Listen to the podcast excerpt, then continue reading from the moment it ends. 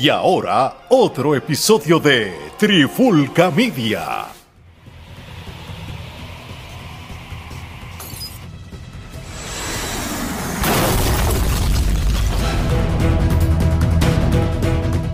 Saludos y bienvenidos a otra edición de Charlando de Cine y TV con este que les habla Gerardo Rodríguez y me acompañan nuevamente los otros dos miembros de la Trifulca, Omar Omi Vázquez y Alex Torres. ¿Qué es la que hay?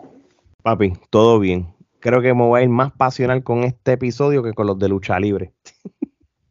Bueno, yo que no soy fanático de este tipo de películas, pero me están metiendo al dark side y me están haciendo ver películas que no hubiera visto años atrás, pero de hecho, Omar fue que Gerardo y yo en el chat de la Trifulca estábamos, Acho, Gerardo, esto quedó brutal y Omar dijo, sea la madre, voy a tener que verla porque esto siguen hablando. Sí, sí, no, eh, eh, yo primero piché, yo dije pues que lo graban ellos pero estuvieron como tres horas hablando de la misma película y después dije, mira, pues envíame el link de la película esa, vamos a verla, porque imagínate. Déjame verla, déjame verla. Hay que opinar. Bueno, y hay que opinar. Y de la película que vamos a estar hablando en el día de hoy es nada más y nada menos que la película Spider-Man Across the Spider-Verse, que eh, vendría siendo la secuela de la película del 2018, Spider-Man Into the Spider-Verse, que fue un éxito sorpresivo ya que cuando la película salió nadie este, la estaba esperando, sin embargo, pues este,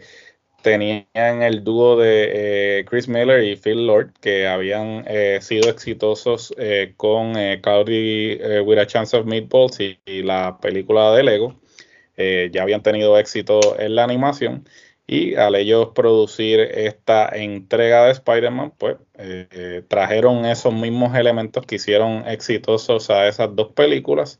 Y eh, la película fue un éxito eh, de tal manera, pues que tan pronto fue un éxito, hablaron de una secuela. Sin embargo, la secuela ya se estaba trabajando antes de que saliera la primera que es sorprendente, ¿no? Porque este es el nivel de confianza que eh, los productores eh, tenían en esta película. y en el 2018 estaba ya la secuela ya.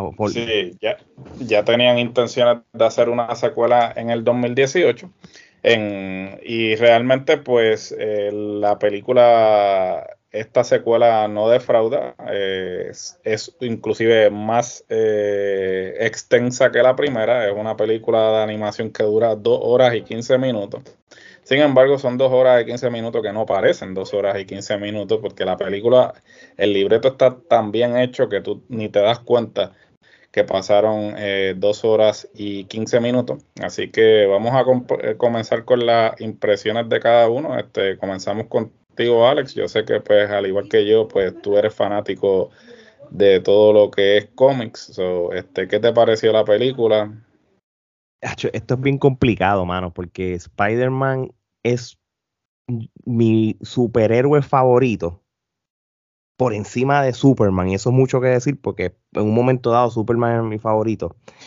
Pero lo que está haciendo estas películas de animación es primero que le estás rindiendo un tributo a Spider-Man en todas las fases que tú te puedas imaginar, desde la serie de los 60, desde la serie, los cómics como tal, las películas de, live action, todo. A mí, el hecho que tú le estés rindiendo ese tributo a todo eso, ya con eso me, me voló la mente cuando estaba viendo esta película.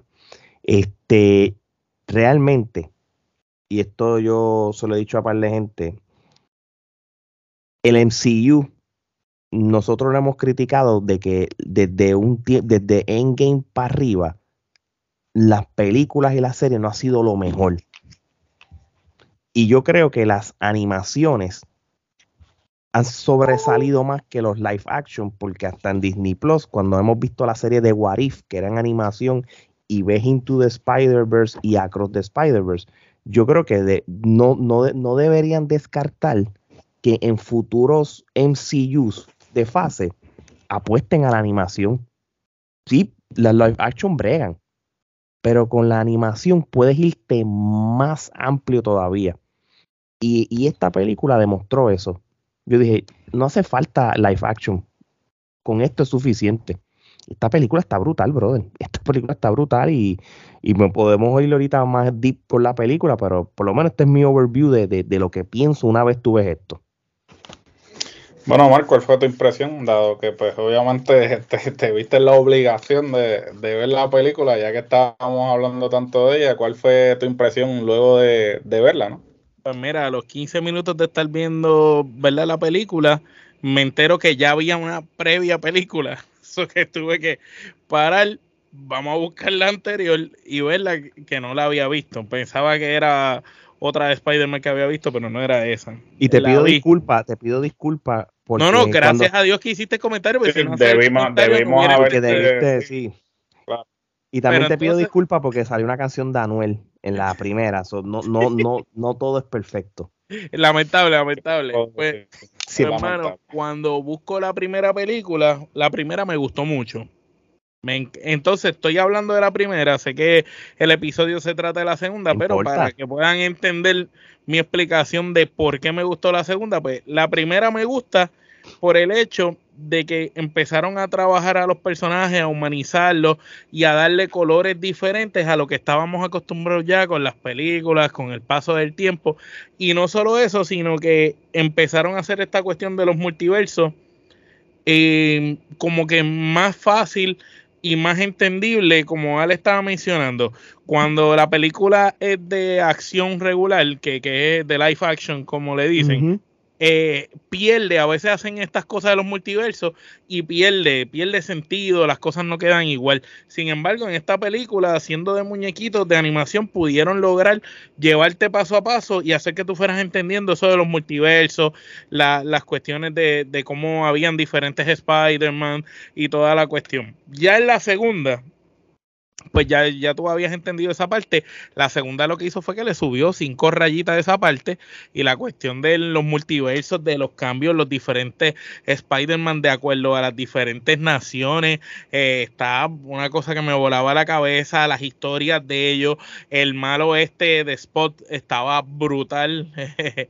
el eh, ¿cómo ese, es que ese personaje está fuera de liga, ese personaje me recordó a Jim Carrey haciendo de el acertijo tú sabes, una cosa violenta. Me encantó eh, ese personaje de malo. Me gustó mucho la cuestión de que están dándole énfasis a la cultura latina no solo en, en, producciones de cine y, de series, sino que también ahora lo están trayendo a películas animadas. Hemos visto en el pasado películas que hay, hay personas como de origen latinoamericano, mexicanos y eso, y ahora estamos viendo aquí este, que hablan de puertorriqueños, hablan de dominicanos, y, es interesante cómo eso se, se ve. A la misma vez, la cuestión de la mezcla de las culturas, porque cuando van allá al otro lado, que son árabes, eh, es, interesante este, la cuestión de, de, cómo compenetran personas de distintas clases como y etnias, por ejemplo, eh, cuando está la Spider-Man, que la que está embarazada, que es negra, entonces el, eh, estamos hablando que hay una negra, hay un negro, hay un chino, hay un uno el africano, el, hindú, está brutal. Eh, hay de todas las naciones y eso es lo que está brutal. Eso es lo que hace la película diversa. La película es entretenida porque también tiene este humor cómico, pero a la misma vez sarcástico. Y muchos chistes, doble sentido, pero no demasiado de doble sentido burlón que un niño no lo pueda comprar. Tú sabes, me gusta que hace un balance de la película, no una película muy familiar, pero a la misma vez una película para adolescentes, para adultos, que tú puedes verla y también te puede gustar y puede cautivar a toda la familia. Yo la vi con las nenas y, y ellas se la disfrutaron y yo también me la disfruté. Igual que yo, en el cine la vi con, con, mis hijos y ellos la le encantó. Sí, es una película para toda la familia y cabe destacar que pues esta sería la segunda película de Spider-Man que trabaja con lo que es el concepto del multiverso, ¿no? Ya que pues No Way Home, eh, que nosotros reseñamos acá, eh, que pueden pasar ese episodio para que este, vean nuestra reseña sobre No Way Home. Pero eh, a pesar de que ambas este, tocan el concepto del multiverso, yo creo que este, esta lo hace mejor. De manera que no se ve tanto como que están tratando de complacer al fanático, sino que independientemente de lo que el fanático quiera, ellos están tratando de contar una historia. Y le dan explicación a la cuestión del multiverso también. Sí, le dan explicación, este, tú te das cuenta realmente la diferencia entre universo y universo por la estética, Realmente cuando vas al universo que eh, Gwen Stacy este, es este, eh, la Spider-Man, eh, te das cuenta que hay una estética en particular. Cuando pasas al Spider-Man 2099 hay otra estética. So, cada universo tú... Y la parte de Peter Parker con el bebé me voló la cabeza la parte también, este, las diferentes variaciones de Spider-Man que están viviendo en el universo de el, Spider-Man 2099. Bueno, en fin, este, cada detalle realmente cumple su propósito, ¿no? Porque hace que tú te metas en este mundo y como dije al principio, son dos horas y quince minutos que fluyen, que, que tú no estás mirando como que, ok, ¿cuándo se va a acabar? Y entonces, tomando en consideración eso, este, mucho se había estado hablando, ¿no? Porque, y nosotros aquí lo hemos hablado de que, pues, quizás este, el género de superhéroes, este, ya la gente se está cansando, ¿no? Porque los están como que bombardeando por todos lados, ya sea eh, streaming, cine, ¿sabes? Y pues la gente como que de alguna manera u otra no ha tenido una buena respuesta a todo lo que ha salido últimamente de a la, pues, sí, están saturados. Sin embargo, tanto Guardians of the Galaxy, que también nosotros reseñamos, os los invito también a que escuchen o vean ese episodio, altamente recomendada, Guardians of the Galaxy y esta película demuestran que la gente no está cansada o no está saturada. Está cansada de, la forma. Está, está cansado de las malas historias y, y las historias no ejecutadas correctamente. Pero la gente, si tú le das una buena historia bien ejecutada, la gente va a responder y la taquilla tanto de Guardians of the Galaxy. Y las temáticas reales, como que toquen cosas reales, porque si lo tratas muy fantasioso, la gente tampoco lo compra. Por ejemplo, aquí el, el factor de los latinos, la jerga, lo que utilizan, lo que hablan, la cuestión de la fiesta familiar, del muchacho con los papás, como llega tarde las conversaciones de ellos. Entonces, aquí hay temáticas hasta familiares. No, definitivo. Y, hasta cierto punto, pues eso es lo que también ha llamado mucho la atención, eh, la diversidad. Eh, cuando sale la primera película, pues eh, la, primera película pues introduce a Miles Morales a lo que es el universo, porque pues todo lo que se había hecho en términos cinematográficos era solamente con Peter Parker. Sin embargo, eh, la primera pues introduce el personaje de Miles Morales y entonces no solamente eso, sino que abre la puerta a que eventualmente Miles pueda ser el que tome el manto a nivel de live action. ¿Por qué? Porque ahora vamos a lo que la película supo trabajar mejor que No Way Home y es el aspecto de que mezcló el multiverso de la animación con el real. con el real. y eso, y eso quedó. El final, lo del final. Sí, no, mano, yo te voy a decir una cosa, Gerardo. A mí, y esto obviamente lo sabe solamente los que son fanáticos hardcore, y quizás los que cuando hable quizás no entienden. Cuando el, el, rapero, este comediante Donald Glover sale en el cambio, eh, que, que, es el, que es el negrito que se ve real, eh, el que, que, realmente él es el personaje de, del Prowler, que que prácticamente él, él hace de, él, él, indirectamente es como un Prowler en, en, en, en, otro universo como tal. Eso está cool y, y, la gente dice, pero ¿cuál es, la, ¿cuál es la razón de que a ese muchacho lo ponen ahí tan random como cambio? Es que prácticamente él es responsable de que exista Miles Morales al mundo de Marvel en los cómics. Y prácticamente se le está dando el respeto, el tributo al incluirlo ahí. De hecho, en la película de Homecoming, él, él sale en la película, no como, como, como el, y él hace como si fuera el tío de Miles Morales. Lo que pasa es que no, no, no, dice el nombre, pero hace referencia a Miles Morales en la primera película de Homecoming también, ¿entiendes? Que, que ya él prácticamente por algo lo están incluyendo allí. Quizás la, la cuarta película de que salga de Spider-Man con Tom Holland, quizás el personaje ese que ustedes vieron como Prowler No el problema Miles Morales que vimos al final, sino el de él, lo posiblemente lo vamos a ver en esa película. Exacto. No, y lo curioso de todo esto es que él ha sido la voz de, de Miles Morales en, en, los muñequitos anteriormente. Sí, tienes toda la razón. Sí, y claro, pues el personaje de él sí se había visto en Homecoming. Como tú bien dices, quien consume los cómics pues eh, sabían quién era el personaje, pero eh, no, el, personaje no había vuelto a salir en las, este, las siguientes dos secuelas. Sin embargo, ahora saliendo en esta, pues sabemos que entonces más adelante eh, van a haber planes con él.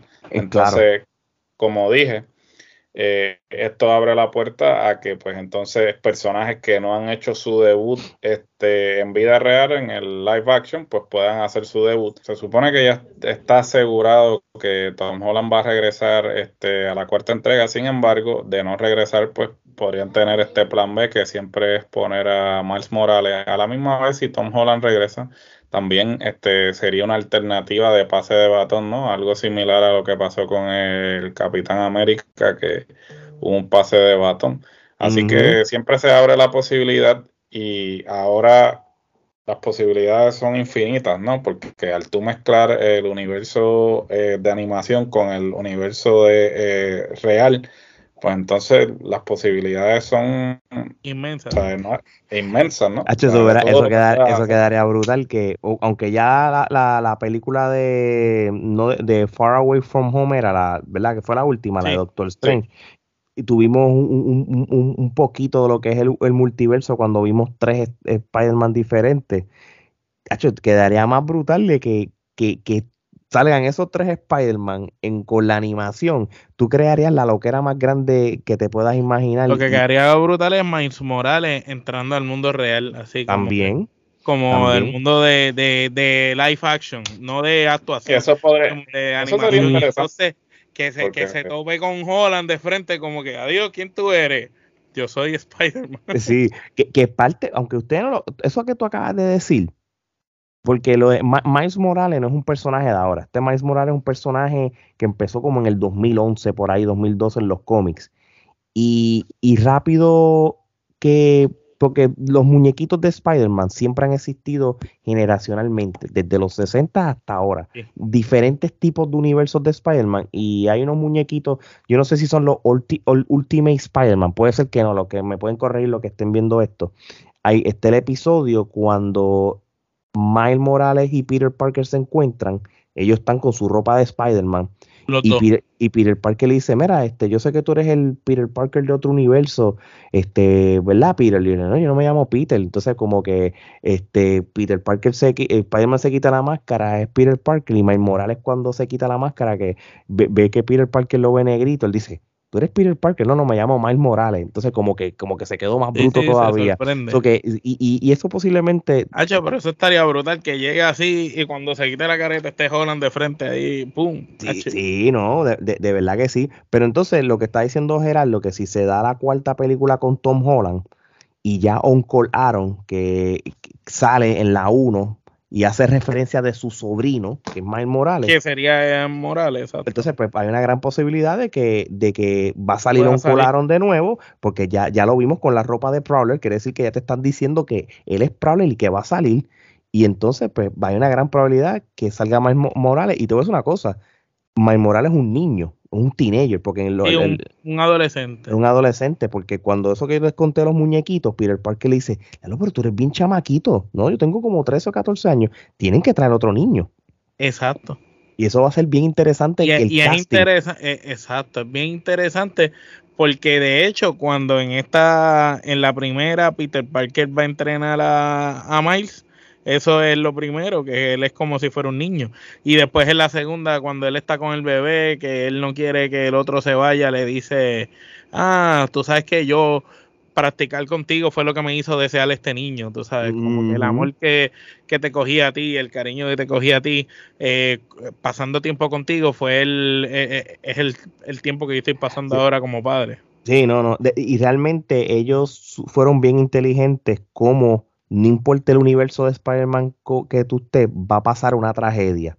Y, ustedes lo vieron, la línea de los tíos que murieron, la, la Gwen que murieron. los sargentos eran, los capitanes. Los, los capitanes, la Gwen, los tíos o tus mentores. Ahora, el malo de Spot, ese, ese tipo, saldría en una película. Ese personaje está bien cabrón. Lo que pasa es que el personaje, esto es un personaje que es, o sea, es un D-lister, que básicamente es el, uno de los villanos más eh, estúpidos que tiene Spider-Man, pero escogieron. Coño, pero lo engrandecieron. Papi, pero el personaje. Por eso, ese, es el, ese, es el, detalle, que, que, el personaje es tan absurdo que cuando lo pones en esa posición, tú nunca te esperarías que lo fueran a poner en una posición, porque si te das cuenta, la premisa como tal, o tu superpoder, digamos, es estúpido. ¿sabes? Sin embargo, cuando lo pones así en, en el plan de, del villano, pues tú dices, oh, wow, o sea, eh, realmente y quien hizo la voz y, y, creó el personaje está brutal, porque el personaje es un villano sarcástico, pero que puede ser bien ruin, bien despiadado. la personalidad de un Spider-Man. Pero, pero es como una personalidad bien loca.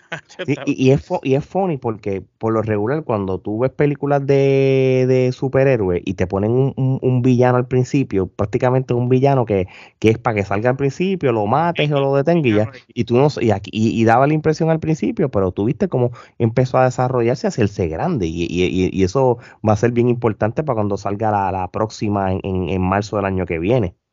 No, claro, y, y, ahora que ustedes mencionan eso del aspecto de la voz, ese iba a ser mi, mi próximo comentario, ¿no? Que este el talento que lograron reunir para este, esta película, además de los que regresan de la primera, este como Hayley eh, Stanfield, que regresó como Gwen Stacy, Brian Tyree Henry, que regresa como el papá de Miles, Luna, Lauren Vélez, que eh, este también regresa como la mamá de Miles, Jake Johnson, que hace de Peter B. Parker.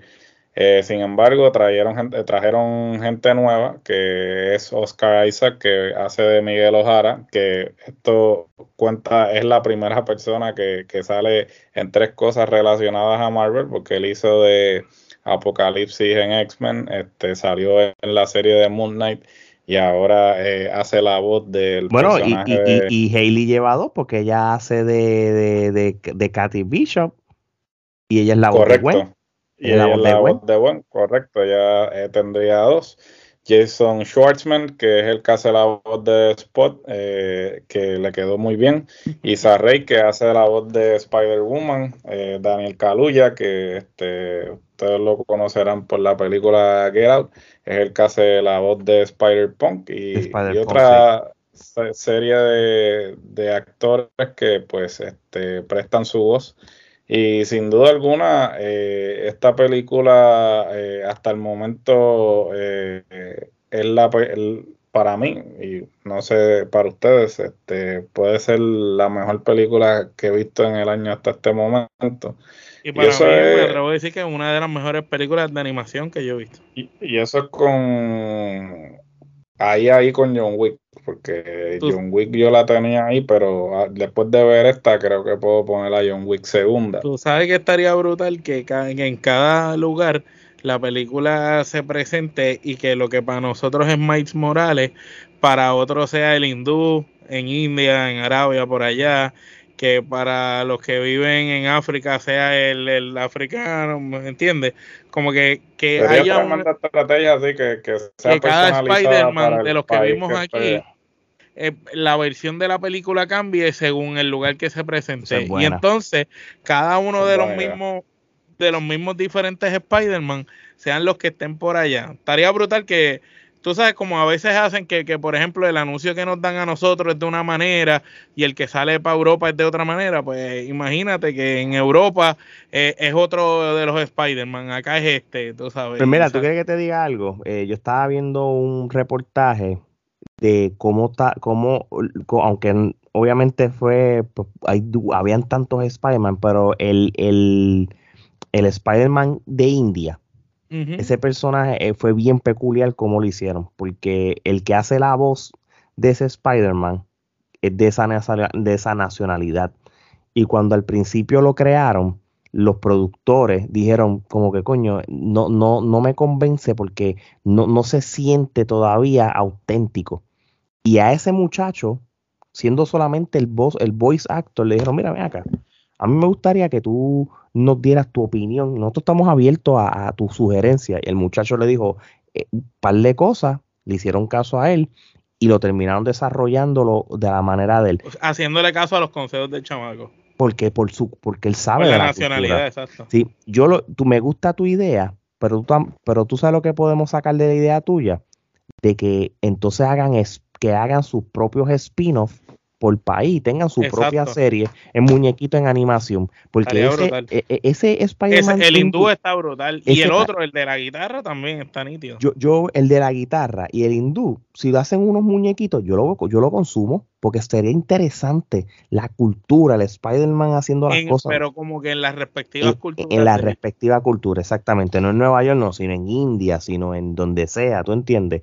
Como tal. Y, eso para mí sería súper, súper interesante que, lo hicieran. O sea, que eso, que tú, de lo que tú estás diciendo, se puede sacar para par de cosas. No, y hablando de spin-off, realmente la idea no es tan descabellada porque ya se está hablando de la posibilidad de que haya un spin-off de, de las personajes, de las féminas nada más. este, eso podría abrir la puerta para que entonces otros personajes tengan su spin-off. Eh, realmente Sony está en una posición en la que ellos van a ordeñar esta vaca, eh, sacarla hasta la última gota, porque ellos son. hasta que se este vayan las telarañas. esta es la única franquicia que ellos tienen en estos momentos. Marvel poco a poco ha podido recuperar todos sus personajes. El único personaje que no se encuentra bajo este, la sombrilla de eh, Disney eh, es Spider-Man por el acuerdo actual que tienen con Spider-Man y estos acuerdos este, no vencen si se siguen produciendo. O tú puedes estar por seguro que Sony, aunque sea eh, la estupidez más grande, van a, van a producirla. ¿Por qué? Porque mientras ellas sigan produciendo contenido, el acuerdo se mantiene vigente. A la que ellos dejan de, de producir contenido, pues los derechos se revierten nuevamente a Marvel. Entonces, pues ellos pues como ya sabemos, pues tienen diferentes planes para spin-off. Tienen lo que es Madame Web, que ya está, eh, si no la terminaron ya, debe estar a punto ya de, terminar de filmarse. Ya está en postproducción, si no me equivoco. Este, van a hacer también lo del muerto con Bad Bunny, que es un personaje realmente medio extraño. Eh, disculpen, este, que es un personaje medio extraño para escoger de todos los eh, personajes que pueden escoger, pero al traer la figura de Bad Bunny, pues me imagino que por eso es que están inspirados en eso para traerlo.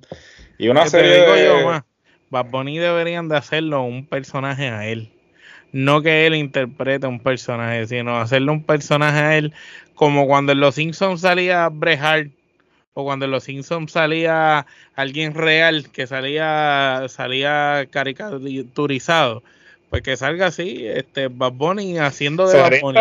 y como Bad Bunny ahora es luchador jueguen con esa mierda de que es luchador de que también es, cantante y, los superpoderes de Bad Bunny la voz que salga el muñequito yeah yeah yeah tú sabes estaría más cool yo ver eso que ver a Bad Bunny tratando de actuar un personaje lo digo porque pues, lo que yo vi de él en Narco no me gustó. Sin embargo, el personaje que le hizo en Bullet Train no estuvo mal porque no habló. No estuvo mal, pero no habló. No, no fue un personaje grande. Eh, eh, pues a lo mejor lo que tienen que hacer es eso, no lo pongas a hablar, simplemente su presencia. En este caso en particular, sí, como tú dices, va a estar un poco difícil que él trate de interpretar un personaje, dado que su experiencia en actuación no es muy eh, extensa o amplia que digamos, pero todo lo que Bad Bunny se propone lo hace, así que habría que ver si realmente está tomando clases de actuación preparándose para esta película. A lo mejor, nos calla la boca y se vuelve en el próximo Marlon Brando.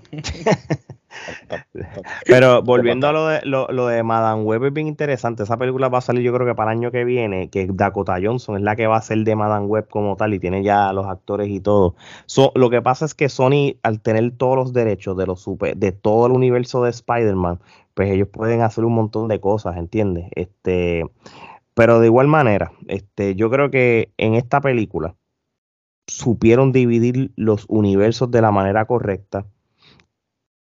los colores de la animación tienen un factor importante porque todos los colores que cambian tienen representación tanto en la primera como en la segunda, porque si ahora mismo tú ves la 1, Into the Spider-Verse, cuando, cuando, le, cuando el araña del, del, universo 42 entra al universo del Miles Morales, ¿verdad?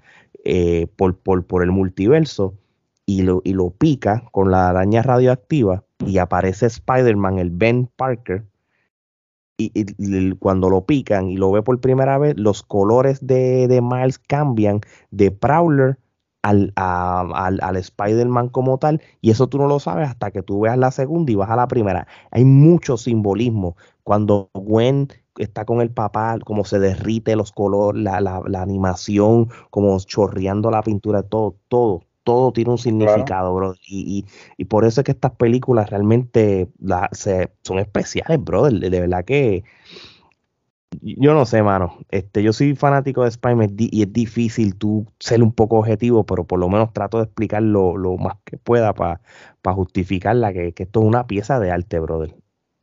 No, definitivo, y yo creo que este es el detalle, ¿no? Cada detalle tiene eh, su propósito y el hecho de que cada universo este, tenga su distintivo, ¿no? En cuanto a colores y presentación también este, demuestra eh, eh, el, amor que, tienen estas personas este, por el producto que, que, están trabajando, que están produciendo, porque no en balde, ¿sabes? Por ejemplo, cuando se habló de, hacer una película de Lego, yo me quedé como que, ok, una película de Lego para el cine, ¿sabes? Estas películas de Lego siempre fueron directamente a video, sin embargo, Miller y, Lord eh, lograron agarrar un concepto tan, este, quizás no, no tonto, sino que un concepto que quizás la gente no pensaría que funcionara en el cine y lo, y lo lograron trabajar de manera que la película de Lego fue una de las más exitosas en ese año. Entonces ellos trajeron ese mismo elemento al universo de Spider-Man y también trajeron la gente adecuada porque ellos, ellos están produciendo pero no están dirigiendo. Sin embargo, ellos trajeron a las personas adecuadas para que ese, e, ese mismo eh, método, ese misma, esa misma técnica que ellos implementaron en sus películas de animación anteriores, pues pudieran traerse y ejecutarse de la misma forma acá en el universo de Spider-Man. Y ya van dos y las dos han sido exitosas. veremos a mejores que las mismas regulares. y, y, y, es la mejor película para explicarte, no tan solo por Spider-Man, sino en Marvel completo, los, famosos universos, todos los universos tienen de hecho, si, si los explicaran en, muñequitos en todas las otras, sería hasta mejor. Sí, pero eh, quizás para mucha gente esté hablándole chino, pero para los que quizás consumen cómics de Marvel en, general, si, las películas tradicionales que ustedes han visto de Marvel o los cómics originales se, e, es bajo la numeración Earth 616. Ese es el universo de MCU común y corriente. Ya después cuando ustedes están viendo estas películas, pues cada Spider-Man son de diferentes universos. Miles Morales está en el 1610.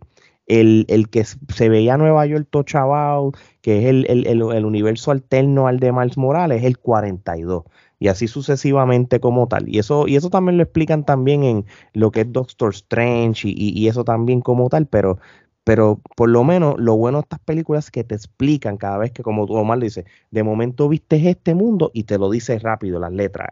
Mundo 600 y pico, 40 y pico, todo lo explica y eso está bien Hasta cuando sale la araña. Todo, todo, todo, todo está bien explicado y, yo estoy de acuerdo con Omar. Yo creo que es la, la mejor manera de que te expliquen eso hasta en las películas regulares. Aunque yo creo que en las últimas, Guardian of the Galaxy hace un buen trabajo explicando dónde tú estás metido, porque te lo pone ellos sí, pero en, las últimas de Marvel, eh, anterior a Guardian, no. Porque ni tan siquiera la película de Doctor Strange lo hace. En la loquera esa. Sí, lo que pasa es, eh, lo que pasa es que desafortunadamente Marvel, desde que empezó a hacer las series de de, Disney Plus, ellos parten de la premisa que el, todo el mundo que está viendo la película ha consumido la serie. Y, por el que, no la vio no entiende un carajo. Por, eso no entiende nada. ¿sabes? Por ejemplo, este, lo hablamos en lo de Guardians, que si tú no habías consumido el especial de Navidad, pues habían cosas que salieron en Guardians que este, tú estuvieses perdido si no habías consumido el especial de Navidad. Entonces, hasta cierto punto ese es el problema que está sucediendo con Marvel, que volvemos a lo de que se, el que mucha abarca poco aprieta. O sea, ellos han querido seguir expandiendo, que es lo mismo que está pasando también con, lo, con la cuestión de Star Wars también, que como que quieres hacer tantas cosas con la propiedad intelectual que llega el momento en que este tiraste tanto el chicle que ya se transparente. Chicle que es correcto. entonces, sin embargo, Sony, al solamente tener el universo de Spider-Man bajo su, bajo su sombrilla. No lo ha prostituido tanto como los demás con el otro. Correcto, además de que Sony tampoco tiene una plataforma de streaming, este, Sony actualmente pues este, tiene un acuerdo con Netflix para todo el contenido que producen que eh, ponerlo en Netflix. O ellos no están en esa necesidad de estar creando contenido para una plataforma de streaming.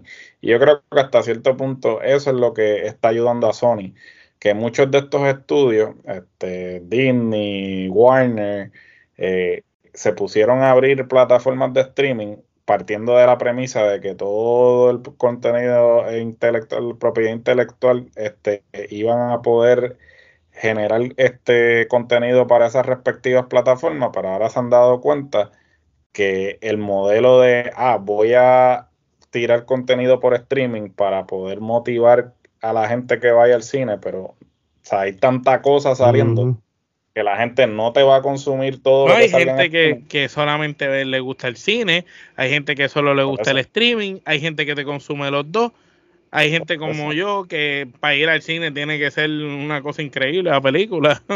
Sí, no, y por eso que mejor tú expliques este tipo de cosas, porque los multiversos son confusos. De hecho, no, no te vayas lejos, DC Comics ahora está jodiendo con los multiversos también y ya les tienen nombre, es DC Earth 1, DC Earth 2, que si el Prime Stuff, sé que ellos Bueno, al final de... ellos siempre, ellos siempre de la de Peacemaker sí, sí, salía, salía un reguero así al final. Sí, sí, que básicamente si hace un reboot cada, cada cinco años, le da con hacer una, eh, crisis. pero lo, lo, lo, bueno, Marvel, por ejemplo, lo que es el universo 616, que es el estándar regular, el que los cómics desde los años 30, estamos en el mundo 616, por lo menos en las, en las primeras dos fases del MCU, todo es en el 616. Y yo estaba, mientras estaban ustedes hablando y eso, yo estaba leyendo que aunque no habla, en los cómics, en la, película no van a hablar de eso, había mucho easter eggs con cosas que se referían al 616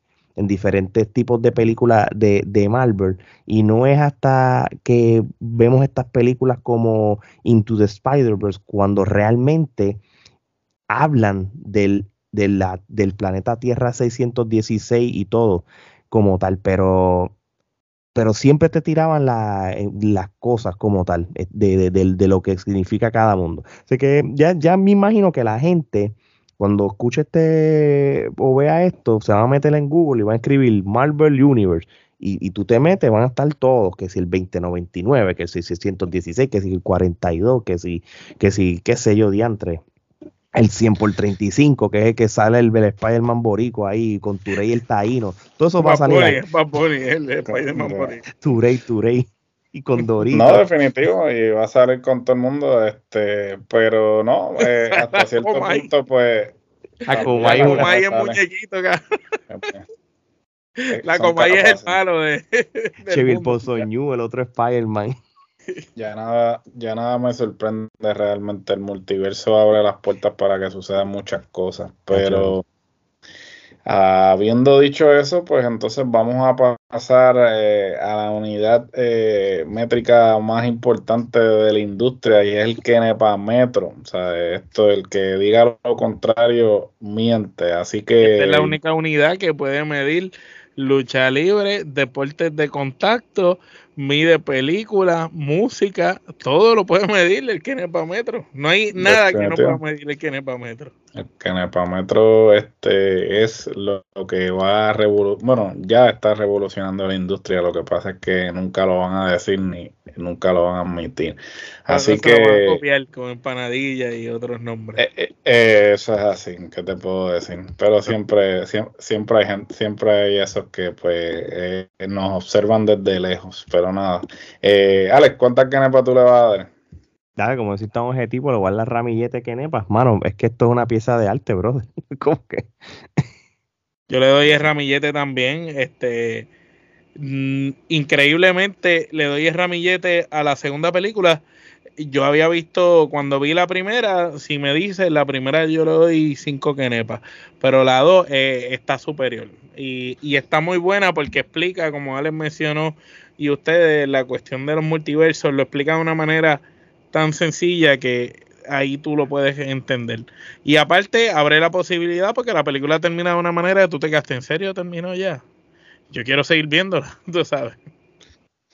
No, este, pues un ramillete de canepas unánime. Yo también le voy a dar el ramillete de canepas. Como dije anteriormente, me parece que es la mejor película de este año. Creo que esta y John Wick, para mí, este 1 y 2 del 2023, ya en los Kenepa Awards al final del año, pues vamos a estar también este, hablando de las mejores películas del 2023. Pero hasta el momento, pues para mí esta y John Wick 1 y 2 respectivamente. Así que... Pero para mí esta está mejor que John Wick. Ah, no, oficial, por eso digo, esta, esta primera, John Wick segunda. Eh, así que... Eh, y lo que falta todavía... Porque no, bueno, lo que, tercera, yo pongo Creed, tercera yo pongo Creed, que estuvo muy buena. Ah, también. Este, y, es que hay muchas. Porque no La misma Guardians of the Galaxy también. Guardians que... Galaxy. Bueno, y lo que viene ahora, junio y julio, que viene cargado. También Air también fue otra que, este, no, no, te digo, o sea, este 2023 este, viene blindado, o sea, y lo, que falta, ¿no? Porque ahora viene junio, julio y agosto. al final del año, poner las 30 películas mejores del año para que tú las veas una diaria en, en, el primer mes de, del año. Eso es bueno. Las 30 mejores del año. Debemos hacerlo. Vamos a ir recopilando este las películas. Ya fácil tenemos como seis. No, fácil. Y ahora en junio, con todo lo que salga, este, vamos a añadir unas cuantas más. Este, así que eh, estén pendientes a todo lo que vamos a estar publicando, reseñas, este, mini clips, en fin, todo lo que, lo que viene por ahí. Este, como siempre, nosotros estamos este, buscando formas de seguir este, reinventándonos, ¿no? Y seguir buscando maneras somos más que lucha libre, sin duda alguna. Este, como siempre, eh, la lucha libre fue la que nos abrió la puerta, ¿no? Y, nos hizo este crecer como plataforma, pero este la Trifulca es mucho más que lucha libre, este por eso hicimos ese ese rebranding como dicen y, se lo demostramos semanalmente, semanalmente estamos La lucha libre es el bebé, es ese primer hijo, pero pues seguimos pariendo. No, seguimos y, y, sin parar. Y diariamente, gente, todos los días está saliendo un episodio este, de diferentes cosas. no le bajamos eh, y vamos a seguir produciendo. Gracias por el apoyo. Este, eh, esto pues es el pie forzado para entonces recordarles que nos pueden escuchar en todas las plataformas de podcast actualmente disponibles. Eh, si quieren ver estas hermosas caras, nos pueden ver en nuestro canal de YouTube. Suscríbanse, denle a la campanita para que eh, reciban las notificaciones de todo el contenido que estamos produciendo. Como les dije, eh, un episodio diario, a veces hasta dos episodios diarios, si la semana lo amerita. Eh, también pueden pasar por eh, la tienda teespring.com slash la trifulca para gorras, camisetas. La eh, camiseta de los lactadores. Los lactadores, la de las rodilleras, en fin, y, lo que viene por ahí. también nos pueden seguir en todas las redes sociales, Facebook, Instagram, Twitter, TikTok. Eh, los videos han sido un éxito. Eh, de, cara a aniversario, este, hemos estado subiendo muchos eh, videos de luchas clásicas. La historia de WWC, literal. la, misma página de la Capitol o WWC este, ha usado nuestros videos y nos ha dado crédito. Que gracias por, por, por ello pensar en nosotros, en todo ese contenido, porque yo creo que la historia de la lucha libre puertorriqueña no se puede dar por percibido. Eso es así, y la historia, y ahora que mencionas eso, la historia de la lucha libre puertorriqueña va más, va más allá que la empresa, este, que el simplemente WWC. Eh, cuando tú estás poniendo esos videos clásicos, no importa si son de IWA o son de Capitol, son parte de la historia de la lucha libre de Puerto Rico y eso no se puede negar. Así mismo la lucha libre de Puerto Rico hay que documentarla, hay que preservar este, todo eso y si nosotros de alguna manera u otra pues aportamos a que se preserve ese pietaje, ese contenido, pues eh, que así sea. Bueno, este, Alex, entonces, ¿cómo terminamos esto? Mano, nosotros no somos como los regionales, porque nosotros nos movemos por todos los multiversos. Tú solamente estás en el mismo universo hablando la misma basofia. Así que no puedes con el multiverso de la Trifulca Media. De parte de Geraldo y Alex, esto es hasta la próxima.